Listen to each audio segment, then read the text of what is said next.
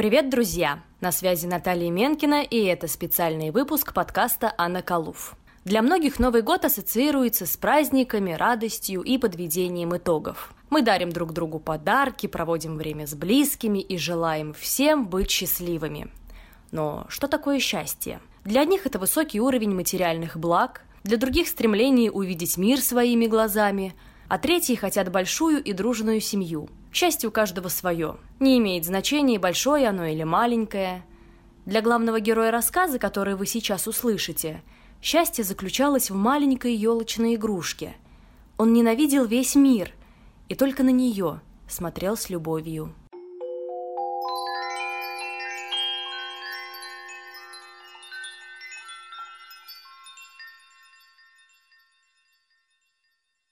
Леонид Андреев. Ангелочек. Временами Сашке хотелось перестать делать то, что называется жизнью – не умываться по утрам холодной водой, в которой плавают тоненькие пластинки льда, не ходить в гимназию, не слушать там, как все его ругают, и не испытывать боли в пояснице и во всем теле, когда мать ставит его на целый вечер на колени. Но так как ему было 13 лет, и он не знал всех способов, какими люди перестают жить, когда хотят этого, то он продолжал ходить в гимназию и стоять на коленках, и ему казалось, что жизнь никогда не кончится. Пройдет год, и еще год, и еще год, а он будет ходить в гимназию и стоять дома на коленках. И так как Сашка обладал непокорной и смелой душой, то он не мог спокойно отнестись к козлу и мстил жизни. Для этой цели он бил товарищей, грубил начальству, рвал учебники и целый день лгал, то учителям, то матери. Не лгал он только одному отцу. Когда в драке ему расшибали нос, он нарочно расковыривал его еще больше и орал без слез, но так громко, что все испытывали неприятные ощущения, морщились и затыкали уши. Прорав сколько нужно, он сразу умолкал, показывал язык и рисовал в черновой тетрадке карикатуру на себя, как орет, на надзирателя, заткнувшего уши, и на дрожащего от страха победителя. Вся тетрадка заполнена была карикатурами, и чаще всех повторялась такая – Толстая низенькая женщина била скалкой тонкого, как спичка мальчика. Внизу крупными и неровными буквами чернела подпись «Проси прощения, щенок» и ответ «Не попрошу, хоть тресни». Перед Рождеством Сашку выгнали из гимназии, и когда мать стала бить его, он укусил ее за палец. Это дало ему свободу, и он бросил умываться по утрам, бегал целый день с ребятами и бил их, и боялся одного голода, так как мать перестала совсем кормить его, и только отец прятал для него хлеб и картошку. При этих условиях Сашка находил существование возможным. В пятницу, накануне Рождества, Сашка играл с ребятами, пока они не разошлись по домам и не проскрипела ржавым морозным скрипом калитка за последним из них. Уже темнело. Из поля, куда выходил одним концом глухой переулок, надвигалась серая снежная мгла – в низеньком черном строении, стоявшем поперек улицы на выезде, зажегся красноватый немигающий огонек. Мороз усилился, и когда Сашка проходил в светлом круге, который образовался от зажженного фонаря, он видел медленно реевшие в воздухе маленькие сухие снежинки. Приходилось идти домой. «Где полуночничаешь, щенок?» — крикнула на него мать, замахнулась кулаком, но не ударила. Рукава у нее были засучены, обнажая белые толстые руки — и на безбровном плоском лице выступали капли пота. Когда Сашка проходил мимо нее, он почувствовал знакомый запах водки.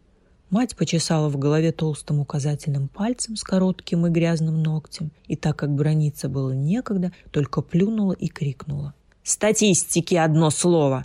Сашка презрительно шморгнул носом и прошел за перегородку, где слышалось тяжелое дыхание отца, Ивана Савича. Ему всегда было холодно, и он старался согреться, сидя на раскаленной лежанке и подкладывая под себя руки ладонями к низу. «Сашка! А тебя Свешникова на елку звали. Горничная приходила», — прошептал он. «Врешь?» — спросил с недоверием Сашка.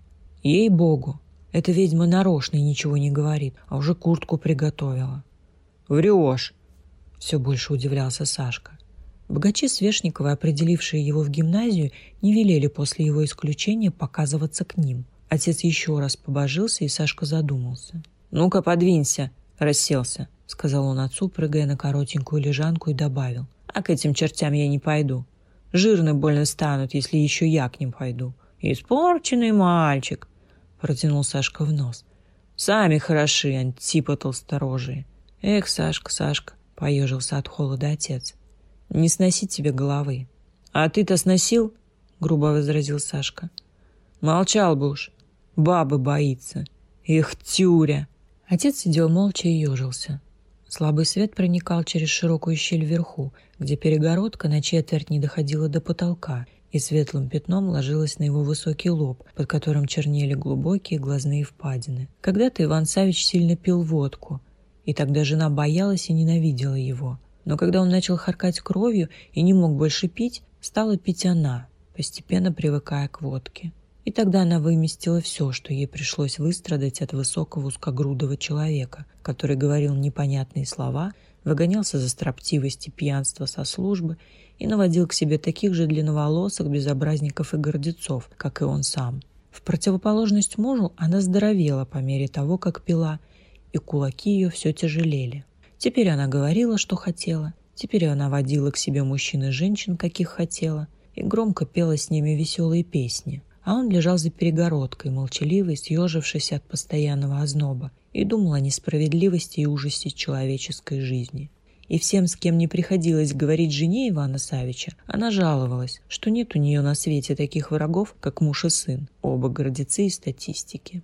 Через час мать говорила Сашке.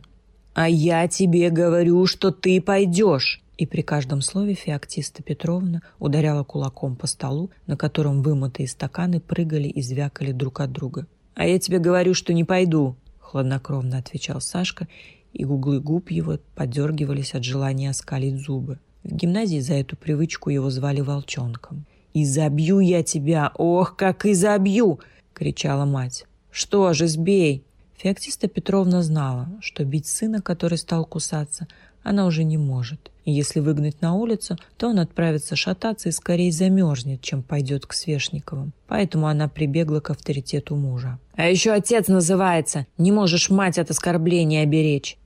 «Правда, Сашка, ступай, что ломаешься?» — отозвался тот с лежанки. «Они, может быть, опять тебя устроят, они люди добрые». Сашка оскорбительно усмехнулся. Отец давно, до Сашкина еще рождения, был учителем у Свешниковых и с тех пор думал, что они самые хорошие люди. Тогда он еще служил в земской статистике и ничего не пил. Разошелся он с ними после того, как женился на забеременевшей от него дочери квартирной хозяйки. Стал пить и опустился до такой степени, что его пьяного поднимали на улице и отвозили в участок. Но Свешниковы продолжали помогать ему деньгами, и Феоктиста Петровна хоть ненавидела их, как книги и все, что связывало с прошлым ее мужа. Дорожила знакомством и хвалилась им. «Может быть, и мне что-нибудь с елки принесешь?» — продолжал отец. Он хитрил.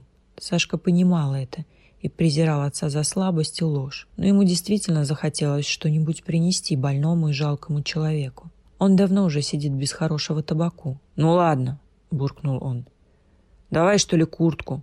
Пуговицы пришила, а то ведь я тебя знаю».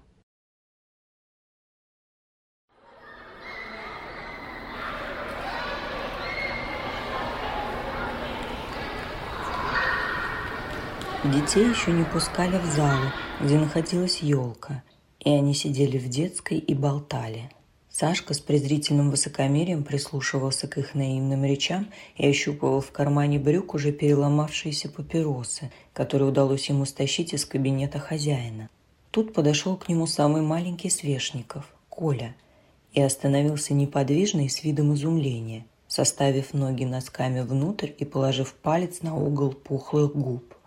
Месяцев шесть тому назад он бросил, по настоянию родственников, скверную привычку класть палец в рот, но совершенно отказаться от этого жеста еще не мог. У него были белые волосы, подрезанные на лбу и завитками спадавшие на плечи, и голубые удивленные глаза, и по всему своему виду он принадлежал к мальчикам, которых особенно преследовал Сашка. «Ты неблагодарный мальчик?» – спросил он Сашку. «Мне мисс сказала, а я холосый». «Уж на что уж лучше», — ответил тот, осматривая коротенькие бархатные штанишки и большой откладной воротничок. «Хочешь ружье? На!» – протянул мальчик ружье с привязанной к нему пробкой. Волчонок взвел пружину и, прицелившись в нос ничего не подозревавшего Коли, дернул собачку. Пробка ударила по носу и отскочила, болтаясь на нитке. Голубые глаза Коли раскрылись еще шире, и в них показались слезы. Передвинув палец от губ к покрасневшему носику, Коля часто заморгал длинными ресницами и зашептал «Злой! Злой мальчик!». В детскую вошла молодая красивая женщина с гладко зачесанными волосами, скрывавшими часть ушей. Это была сестра хозяйки, та самая, с которой занимался когда-то Сашкин отец. «Вот этот», — сказала она, показывая на Сашку, сопровождавшему ее лысому господину. «Поклонись же, Саша, нехорошо быть таким невежливым». Но Сашка не поклонился ни ей, ни лысому господину. Красивая дама не подозревала, что он знает многое. Знает, что жалкий отец его любил ее, а она вышла замуж за другого. И хотя это случилось после того, как он женился сам, Сашка не мог простить измены. «Дурная кровь», – вздохнула Софья Дмитриевна. «Вот не можете ли вы, Платон Михайлович, устроить его? Муж говорит, что ремесленное ему больше подходит, чем гимназия. Саша, хочешь в ремесленное?» «Не хочу», коротко ответил Сашка, слышавший слово «муж». «Что же, братец, в пастухи хочешь?» – спросил господин. «Нет, не в пастухи», – обиделся Сашка. «Так куда же?» Сашка не знал, куда он хочет. «Мне все равно», – ответил он, подумав. «Хоть и в пастухи». Лысый господин с недоумением рассматривал странного мальчика. Когда с заплатанных сапог он перевел глаза на лицо Сашки, последний высунул язык и опять спрятал его так быстро, что Софья Дмитриевна ничего не заметила, а пожилой господин пришел в непонятное ей раздражительное состояние. «Я хочу и в ремесленное», – скромно сказал Сашка. Красивая дама обрадовалась и подумала, вдохнув, о той силе, которую имеет над людьми старая любовь. «Но едва ли вакансия найдется», Сухо заметил пожилой господин, избегая смотреть на Сашку и приглаживая поднявшиеся на затылке волосинки. Впрочем, мы еще посмотрим. Дети волновались и шумели, нетерпеливо ожидая елки. Опыт с ружьем, проделанный мальчиком, внушавшим к себе уважение ростом и репутацией испорченного, нашел себе подражателей, и несколько кругленьких носиков уже покраснело – Девочки смеялись, прижимая обе руки к груди и перегибаясь, когда их рыцари с презрением к страху и боли, но морщась от ожидания, получали удары пробкой. Но вот открылись двери, и чей-то голос сказал «Дети, идите!» «Тише, тише!» Заранее вытрящив глазенки и затаив дыхание, дети чинно по паре входили в ярко освещенную залу и тихо обходили сверкающую елку. Она бросала сильный свет без теней на их лица с округлившимися глазами и губками. Минуту царила тишина глубокого очарования, сразу сменившаяся хором восторженных восклицаний. Одна из девочек не в силах была овладеть охватившим ее восторгом и упорно и молча прыгала на одном месте. Маленькая косичка со вплетенной голубой ленточкой хлопала по ее плечам. Сашка был угрюм и печален. Что-то нехорошее творилось в его маленьком изъязвленном сердце. Елка ослепляла его своей красотой и крикливым наглым блеском бесчисленных свечей, но она была чужда ему, враждебной, как и столпившиеся вокруг нее чистенькие красивые дети, и ему хотелось толкнуть ее так, чтобы она повалилась на эти светлые головки. Казалось, чьи-то железные руки взяли его сердце и выжимают из него последнюю каплю крови – Забившись за рояль, Сашка сел там в углу, бессознательно доламывал в кармане последние папиросы и думал, что у него есть отец, мать, свой дом, а выходит так, как будто ничего этого нет, и ему некуда идти. Он пытался представить себе перочинный ножичек, который он недавно выменил и очень сильно любил, но ножичек стал очень плохой, с тоненьким сточенным лезвием и только с половиной желтой костяшки. Завтра он сломает ножичек – и тогда у него уже ничего не останется. Но вдруг узенькие глаза Сашки блеснули изумлением, и лицо мгновенно приняло обычное выражение дерзости и самоуверенности. На обращенной к нему стороне елки, которая была освещена слабее других и составляла ее изнанку, он увидел то, чего не хватало в картине его жизни и без чего кругом было так пусто, точно окружающие люди неживые то был восковой ангелочек, небрежно повешенный в гуще темных ветвей и словно реевший по воздуху. Его прозрачные стрекозиные крылышки трепетали от падающего на них света, и весь он казался живым и готовым улететь. Розовые ручки с изящно сделанными пальцами протягивались кверху, и за ними тянулась головка с такими же волосами, как у Коли. Но было в нем другое, чего лишено было лицо Коли и все другие лица и вещи.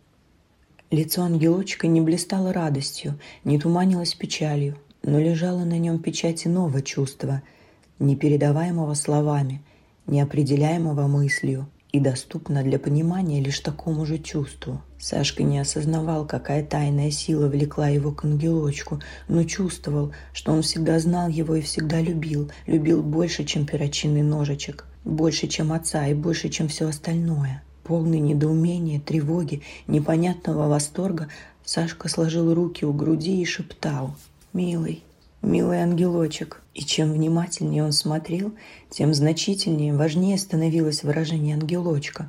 Он был бесконечно далек и не похож на все, что его здесь окружало. Другие игрушки как будто гордились тем, что они висят нарядные, красивые на этой сверкающей елке. А он был грустен и боялся яркого назойливого света – и нарочно скрывался в темной зелени, чтобы никто не видел его. Было бы безумной жестокостью прикоснуться к его нежным крылышкам. «Милый, милый», — шептал Сашка. Голова Сашки нагорела. Он заложил руки за спину и в полной готовности к смертельному бою за ангелочка прохаживался осторожными и крадущимися шагами. Он не смотрел на ангелочка, чтобы не привлечь на него внимание других, но чувствовал, что он еще здесь, не улетел. В дверях показалась хозяйка. Важная высокая дама светлым ореолом седых высоко зачесанных волос. Дети окружили ее с выражением своего восторга, а маленькая девочка, та, что прыгала, утомленно повисла у нее на руке и тяжело моргала сонными глазками. Подошел и Сашка. Горло его перехватило. «Тетя! А, тетя! Сказал он, стараясь говорить ласково, но выходило еще более грубо, чем всегда. «Тет, тетечка!» Она не слыхала, и Сашка нетерпеливо дернула ее за платье. «Чего тебе? Зачем ты дергаешь меня за платье?» – удивилась седая дама. «Это невежливо». «Тет, тетечка, дайте мне одну штуку с елки. Ангелочка». «Нельзя», – равнодушно ответила хозяйка. «Елку будем на Новый год разбирать». И ты уже не маленький и можешь звать меня по имени Марией Дмитриевной». Сашка чувствовал, что он падает в пропасть и ухватился за последнее средство. «Я раскаиваюсь, я буду учиться», – отрывисто говорил он. Но эта форма, оказывавшая благотворное влияние на учителей, на седую даму не произвела впечатления. «И хорошо сделаешь, мой друг», – ответила она также равнодушно. Сашка грубо сказал. «Дай, ангелочка». «Да нельзя же!» — говорила хозяйка. «Как ты этого не понимаешь?» Но Сашка не понимал. И когда дама повернулась к выходу, Сашка последовал за ней, бессмысленно глядя на ее черное шелестящее платье. В его горячечно работавшем мозгу мелькнуло воспоминание, как один гимназист его класса просил учителя поставить тройку, а когда получил отказ, стал перед учителем на колени, сложил руки ладонь к ладони, как на молитве, и заплакал. Тогда учитель рассердился, но тройку все-таки поставил. Своевременно Сашка увековенчил эпизод в карикатуре, но теперь иного средства не оставалось. Сашка дернул тетку за платье, и когда она обернулась, упал со стуком на колени и сложил руки вышеупомянутым способом. Но заплакать не смог. «Да ты с ума сошел!» – воскликнула седая дама и оглянулась. По счастью, в кабинете никого не было. «Что с тобой?» Стоя на коленях, со сложенными руками, Сашка с ненавистью смотрел на нее и грубо потребовал. «Дай, ангелочка!» Глаза Сашкины, впившиеся в седую даму и ловившие на ее губах первое слово, которое они произнесут, были очень нехороши, и хозяйка поспешила ответить. «Ну дам, дам. Ох, какой ты глупый. Конечно, я дам тебе, что ты просишь, но почему ты не хочешь подождать до Нового года? Да вставай же, и никогда, Учительно добавила седая дама. «Не становись на колени. Это унижает человека. На колени можно становиться только перед Богом». «Толкуй там», — думал Сашка, стараясь опередить тетку и наступая ей на платье. Когда она сняла игрушку, Сашка впился в нее глазами, болезненно сморщил нос и растопырил пальцы. Ему казалось, что высокая дама сломает ангелочка. «Красивая вещь», — сказала дама, которая стала жаль изящной и, по-видимому, дорогой игрушки. Кто это повесил ее сюда? «Ну, послушай, зачем эта игрушка тебе? Ведь ты такой большой, что будешь ты с нею делать? Вон там книги есть с рисунками. А это я обещала Коле отдать. Он так просил?» – солгала она. Терзания Сашки становились невыносимыми. Он судорожно стиснул зубы и, казалось, даже скрипнул ими. Седая дама больше всего боялась сцен и поэтому медленно протянула к Сашке ангелочка. «Ну на уж, на!» – с неудовольствием сказала она. «Какой настойчивый!» Обе руки Сашки, которыми он взял ангелочка, казались цепкими и напряженными, как две стальные пружины, но такими мягкими и осторожными, что ангелочек мог вообразить себя летящим по воздуху. «Ах!» – вырвался продолжительный замирающий вздох из груди Сашки и на глазах его сверкнули две маленькие слезинки и остановились там, непривычные к свету. Медленно приближая ангелочка к своей груди, он не сводил сияющих глаз с хозяйки и улыбался тихой и кроткой улыбкой, замирая в чувстве неземной радости. Казалось, что когда нежные крылышки ангелочка прикоснутся к впалой груди Сашки, то случится что-то такое радостное, такое светлое, какого никогда еще не происходило на печальной, грешной и страдающей земле. Ах! Пронесся тот же замирающий стон, когда крылышки ангелочка коснулись Сашки, и перед сиянием его лица словно потухла сама нелепо разукрашенная нагло горящая елка, и радостно улыбнулась седая важная дама, и дрогнул сухим лицом лысый господин, и замерли в живом молчании дети, которых коснулось веяние человеческого счастья. И в тот короткий момент все заметили загадочное сходство между неуклюжим, выросшим из своего платья гимназистом и одухотворенным рукой неведомого художника личиком ангелочка. Но в следующую минуту картина резко изменилась. Съежившись, как готовящаяся к прыжку пантера, Сашка мрачным взглядом обводил окружающих, ища того, кто осмелится отнять у него ангелочка. «Я домой пойду», глухо сказал Сашка, намечая путь в толпе. К отцу.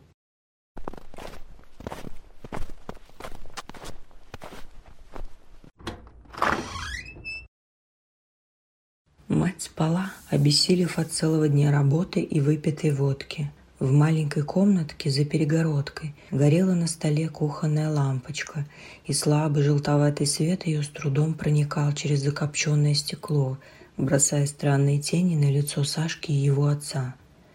«Хорош?» – спрашивал шепотом Сашка. Он держал ангелочка в отдалении и не позволял отцу дотрагиваться.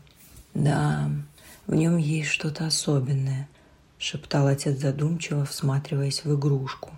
Его лицо выражало тоже сосредоточенное внимание и радость, как и лицо Сашки. «Ты погляди», – продолжал отец, – «он сейчас полетит. «Видел уже», – торжествующе ответил Сашка. «Думаешь, слепой? А ты на крылышке глянь. Цыц, не трогай».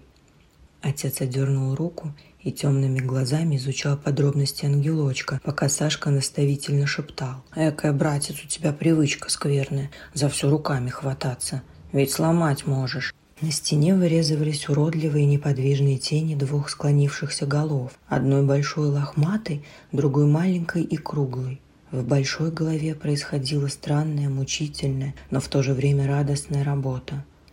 Глаза, не мигая, смотрели на ангелочка, и под этим пристальным взглядом он становился больше и светлее, и крылышки его начинали трепетать бесшумным трепетанием, а все окружающее – бревенчатая, покрытая копотью стена, грязный стол, Сашка – все это сливалось в одну ровную серую массу, без теней, без света, и чудилось погибшему человеку, что он услышал жалеющий голос из того чудного мира, где он жил когда-то и откуда был навеки изгнан. Там не знают о грязи и унылой брани, о тоскливой слепо-жестокой борьбе эгоизмов. Там не знают о муках человека, поднимаемого со смехом на улице, избиваемого грубыми руками сторожей. Там чисто, радостно и светло. И все это чистое нашло приют в душе ее, той, которую он любил, больше жизни и потерял, сохранив ненужную жизнь. К запаху воска, шедшему от игрушки, примешивался неуловимый аромат. И чудилось погибшему человеку, как прикасались к ангелочку ее дорогие пальцы, которые он хотел бы целовать по одному и так долго, пока смерть не сомкнет его уста навсегда. Оттого и была так красива эта игрушечка, оттого и было в ней что-то особенное, влекущее к себе, непередаваемое словами. Ангелочек спустился с неба, на котором была его душа, и внес луч света в сырую, пропитанную чадом комнату и в черную душу человека, у которого было отнято все — и любовь, и счастье, и жизнь. И рядом с глазами отжившего человека сверкали глаза начинающего жить и ласкали ангелочка. И для них исчезло настоящее будущее, и вечно печальный и жалкий отец, и грубая невыносимая мать, и черный мрак обид, жестокостей, унижений и злобствующей тоски. Бесформенны, туманы были мечты Сашки, но тем глубже волновали они его сметенную душу.